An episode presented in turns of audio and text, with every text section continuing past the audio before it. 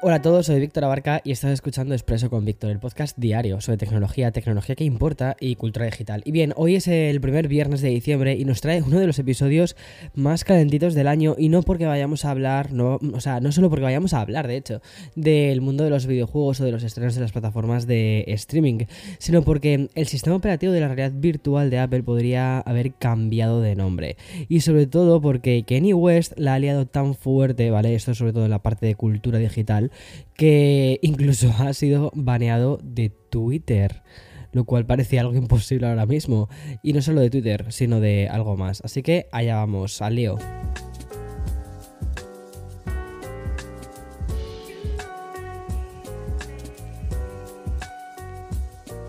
Bien, te lo contaba en la introducción de este episodio y es que el famoso Mark Gurman, quizás uno de los mayores expertos que hay en la actualidad de Apple, pues ha publicado en su particular espacio de Bloomberg el cambio de planes que podría haber tomado Apple de cara a su debut en el 2023 en lo que tiene que ver con la realidad mixta o realidad virtual, ¿vale? Yo creo que va a ser realidad mixta. Pero bueno, y mm, como te he contado en estos últimos meses, ya sabíamos, gracias a varias publicaciones, que la compañía había registrado un nombre muy interesante, que era el de Reality OS, ¿vale? Como realidad OS del sistema operativo.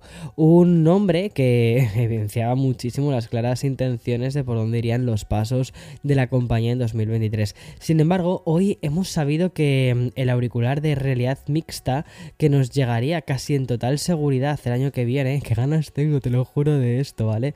Pues ha cambiado de nombre. Y es que, según informan en Bloomberg, em, Reality OS ha dado el paso a, mm, o sea, ha cambiado de nombre a XR OS, es decir, un naming cuyas eh, siglas son como de Extended Reality, o lo que es lo mismo, la mejor manera de aglutinar lo que sería la realidad virtual y la realidad aumentada.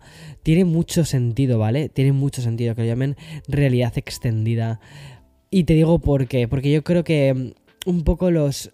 Mm, la forma... A ver conociendo un poco Apple, ¿vale? Llevo ya muchísimos, muchísimos, muchísimos años eh, cubriendo cosas sobre ellos. Eh, he podido conocer mm, a muchísimas personas que trabajan detrás de esta compañía tan fascinante. Y una cosa que me doy cuenta de, de todas estas personas y también de la compañía en sí es el cuidado que tienen a la hora de intentar dar valor a la realidad que ya existe, ¿vale? Entonces, el hecho de crear una realidad virtual sería crear una realidad paralela. Sin embargo, lo que me parece mucho más interesante es la forma que tienen de decir, ok, vamos a dar un mayor valor, vamos a añadir más datos, vamos a añadir más cosas a la realidad ya existente.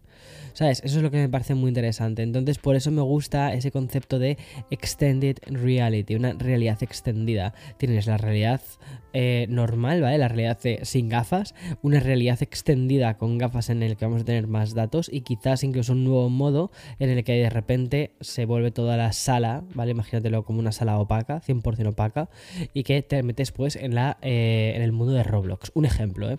Pero bueno, estoy aquí soñando yo tengo muchísimas ganas del 2023 y de ver todo esto, te lo juro, o sea, tengo muchas, muchas, muchas ganas. Bueno, y para completar esta noticia, también sabemos ya de una empresa que tiene el nombre de Deep Dive LLC y que habría registrado ya la marca en diferentes territorios.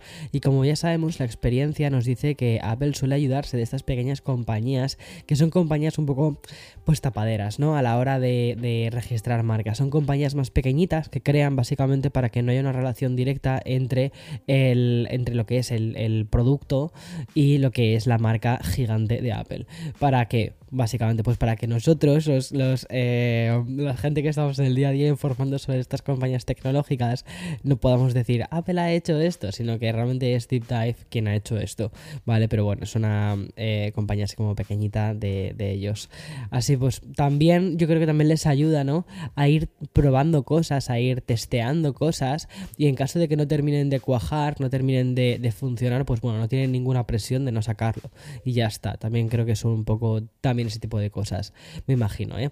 Pero bueno, vamos a dejar a Apple para hablar del gran protagonista del viernes y seguramente de los próximos días. Y no, no me refiero a Elon Musk, aunque en cierta medida también tendremos que pasarnos por las oficinas de Twitter. Pero de quien te quiero hablar ahora es de Kanye West, un músico con un, sinceramente, con un talento increíble, porque me parece que la música de Kanye West, la obra de Kanye West, es que quizás esta parte no la conoces tanto de mí, ¿vale? Pero em, yo le respeto muchísimo a nivel musical. Tiene discos que son brutales. Dark Twisted Fantasy es una fantasía de álbum. Eh, no sé. Eh, me parece muy, muy, muy, muy fuerte. Y mm, además sí creo que tiene una creatividad brutal a la hora ya no solo de, mm, plantear sus temas a nivel audio, sino también en vídeo. O sea, cuando...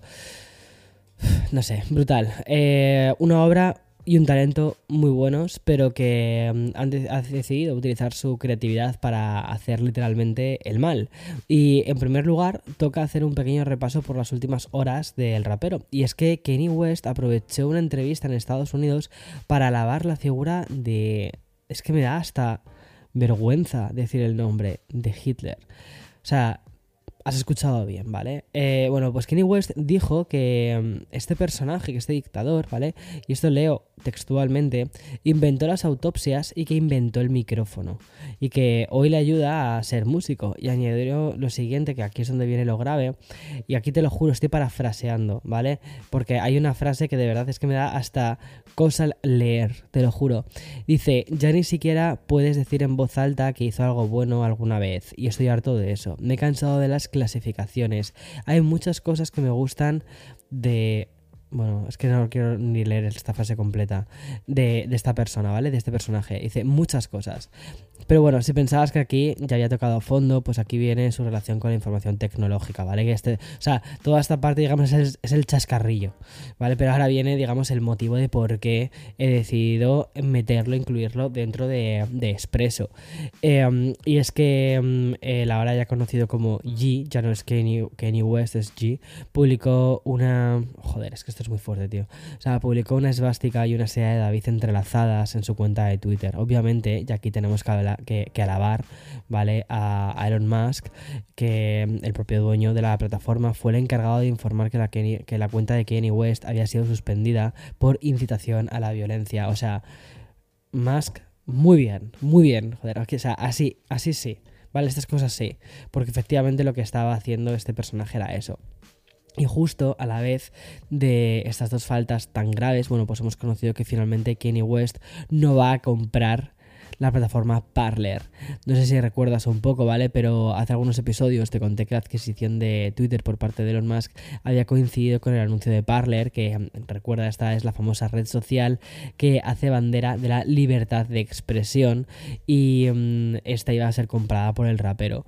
Sin embargo, ayer mismo supimos a través de un comunicado emitido por la propia empresa lo siguiente, que dijo, Parliament Technologies ha confirmado que la empresa ha acordado mutuamente con G poner fin a la intención de venta de Parler. Y lo único que sabemos es que Parler va a seguir buscando oportunidades de crecimiento. Y mm, si hace un par de días conocíamos que los App Store Awards eh, por parte de, Apple, ¿vale? Pues hoy le toca el turno a Google, la empresa que ha anunciado cuáles han sido los galardones a las mejores aplicaciones y juegos del año. Y los premios del Google Play Best of 2022 mm, coinciden en un nombre con los de Apple y se trata Be Real. Y es que es la aplicación más popular del año, o al menos, quizás no la más popular, pero sí la aplicación revelación. Y se ha llevado el premio de la elección del usuario. Y por parte de la propia Google, la mejor aplicación del año para Android tiene mucho que ver con la tecnología que más nos ha gustado este año, que es la inteligencia artificial. Y es que el principal galardón ha sido para Wombo's Dream, que es una aplicación que genera arte digital a través de la mencionada inteligencia artificial. Y respecto a Es, ¿vale? Porque mm, se lo están tomando en serio lo de su reloj, pues Todoist se llevó el premio aplicación del año. Y en cuanto a las tablets, la herramienta de lectura Pocket fuera premiada, lo cual además está muy guay porque Pocket está muy chula. Y en cuanto a videojuegos, ha sido Apex Legends Mobile quien se ha llevado mm, el premio por elección del usuario y también de la propia Google. Y aquí coinciden curiosamente también con los, em, em, eh, o sea, los em, App Store Awards del otro día de Apple, que también se lo dieron al Apex Legends Mobile. O sea, todo coincide, o sea, es que es muy curioso, ¿verdad? Bien, ya que voy a hacer una pequeña pausa para meter el sponsor, puede ser que te salga, puede ser que no, es un poco lotería últimamente porque se ha cambiado un poco el sistema de anuncios, pero allá vamos y además así bebo un sorbito de espresso. La verdad es que me parece una forma súper orgánica, ¿no? Ahora, habiendo mencionado esto del Apex Legends Mobile, te lo juro, nunca he jugado al, Apex Legends, ¿eh? Pero viendo que ha sido la ganadora tanto en Google como en Apple, o sea, la verdad es que tengo muchas ganas de probarlo. Bueno, pues me parece que ya que ha quedado tan natural, ¿vale? Vamos a hacer una transición entre el bloque más puramente informativo y mm, el que solemos dedicar todos los viernes al sector de los videojuegos. Y vamos a empezar por un fenómeno social del que yo mismo me declaro fan. Y sí, estoy hablando de Pokémon Escarlata y Pokémon Púrpura. Dos títulos que han conseguido 10 millones de copias vendidas en sus, atenciones, tres primeros días en el mercado. Algo que los ha convertido en el juego de Nintendo más vendido en cualquiera de las diferentes plataformas que ha tenido la propia compañía. Sin embargo, el lanzamiento se vio empañado por una serie de fallos que ha afectado a miles de usuarios, unos bugs que ya han sido solucionados por parte de Nintendo y que mm, también ha querido disculparse con los jugadores. Y desde ayer, un 9 de diciembre, ya está disponible el parche que actualiza Pokémon Escarlata y Pokémon Púrpura y que supuestamente soluciona los problemas que tenía de rendimiento el juego. Además, este parche no solo presenta la primera temporada de las batallas, sino que también soluciona errores como por ejemplo el de la reproducción de música completamente inconsistente. Pero se ve una compañía que está siendo bastante activa estos últimos meses en cuanto a los videojuegos, está siendo Netflix, y eso que no son su principal línea de negocio.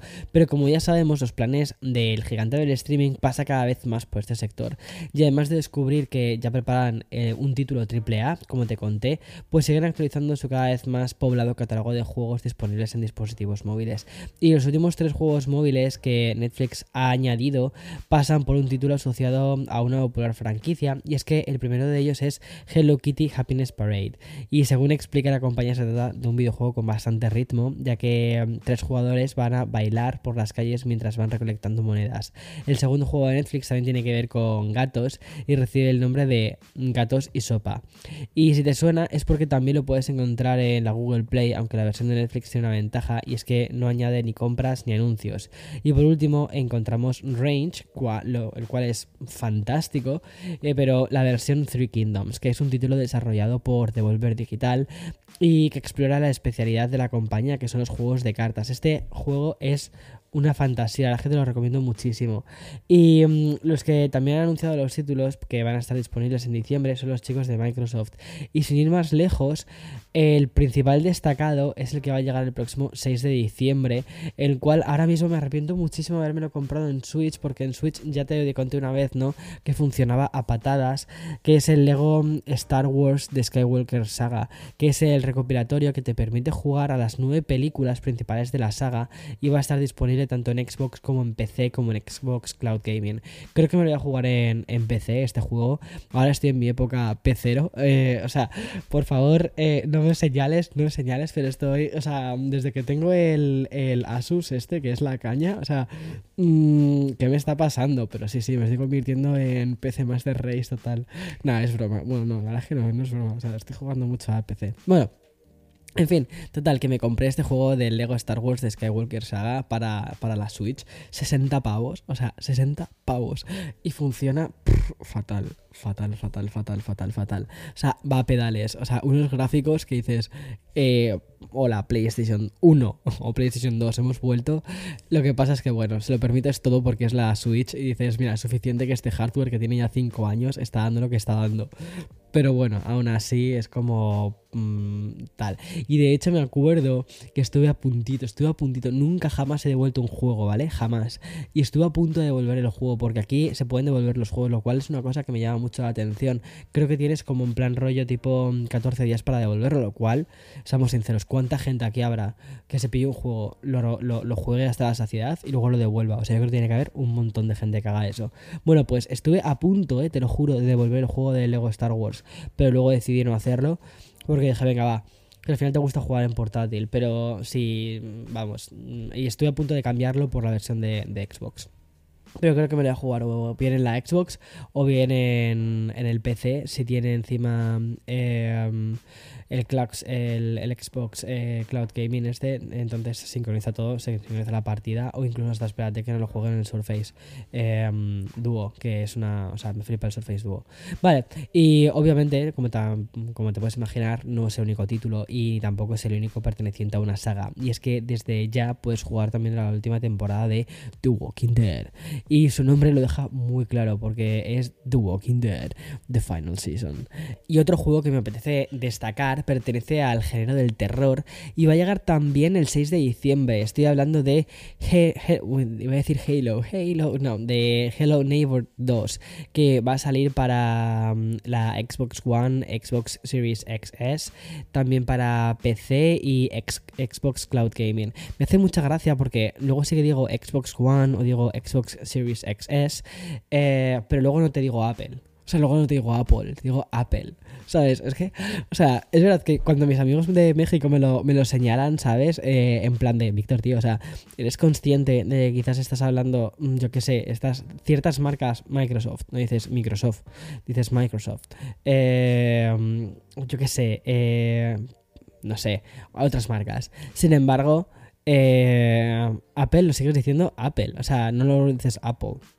Pero bueno, es curioso, es muy curioso cómo funciona mi cabeza. En fin, da igual. Y mm, por último, ¿vale? El 13 de diciembre y en las mismas plataformas va a llegar también un título del creador de Ricky Morty, lo cual ya es una fantasía, bajo el título de High on Life. Y tendremos un título shooter de ciencia ficción con extraterrestres y batallas en la Tierra. O sea, mm, ¿puedo pedir más? Sí, que estuviese gratis en, para Xbox. Y ya, por cierto, no puedo acabar sin decirte que la próxima gala del Summer Game Fest ya tiene fecha. Va a ser el 9 de junio, que es apenas unos días antes del E3 del 2023 y será también la primera en contar con público durante su retransmisión. Pues oye, genial. Bien, el episodio de hoy de Expreso con Víctor está siendo un pelín más largo, estoy, mm, totalmente consciente, pero vamos a pasar ya al último bloque del episodio y también de la semana, y lo vamos a hacer repasando los principales estrenos de Netflix. Por un lado, tenemos un drama romántico de título que se llama El amante de Lady eh, Chatterley. Chatterley. Bueno, y además la plataforma lanza una nueva adaptación de Scrooge, cuento de Navidad, y en esta ocasión, en formato de animación, un documental sobre el padre de Robert Downey Jr., el cual fue un director de cine contracultural en la época hippie, o también el estreno de la comedia El baile de las luciérnagas. Como ves, ¿vale? Realmente es una semana muy floja y muy de transición para Netflix que está esperando un poco los títulos así más, más potentes, ¿vale? Como la segunda parte de Puñales por la espalda o la versión de Pinocho dirigida por, atención, Guillermo del Toro. O sea, es que flipo cuando veo estos directores trabajando para estas plataformas, flipo. Bueno, y HBO Max sirvió, sirvió un poquito con un solo estreno bastante, bueno, pues destacada y apetecible. Y es que ya está disponible la segunda temporada de Gossip Girl. Y mm, la que tengo ganas, ¿eh? O sea, se lo decía ayer a uno de mis mejores amigos, le decía, hey, que ya tenemos, eh", porque no, no, ni lo sabíamos, ¿eh? Le dije, eh, oye, que acaban de lanzar el primero de la segunda temporada de Gossip Girl. Y dijo, me escribió un mensaje y me dijo, genial, dice, la basurita que nos gusta. Y dije, es que tienes razón, tío. O sea, es que tienes razón. O sea, ¿es una buena serie? No. ¿Es divertida? Sí, ya está. Bueno, y mucho más potente son los estrenos de Disney Plus, porque por un lado tenemos una miniserie bajo la marca Hulu que está protagonizada por Steve Carrell, que es el protagonista de The Office, y se trata de El paciente, un thriller de asesinos y psicólogos, en, o sea, que tiene bastante buena pinta.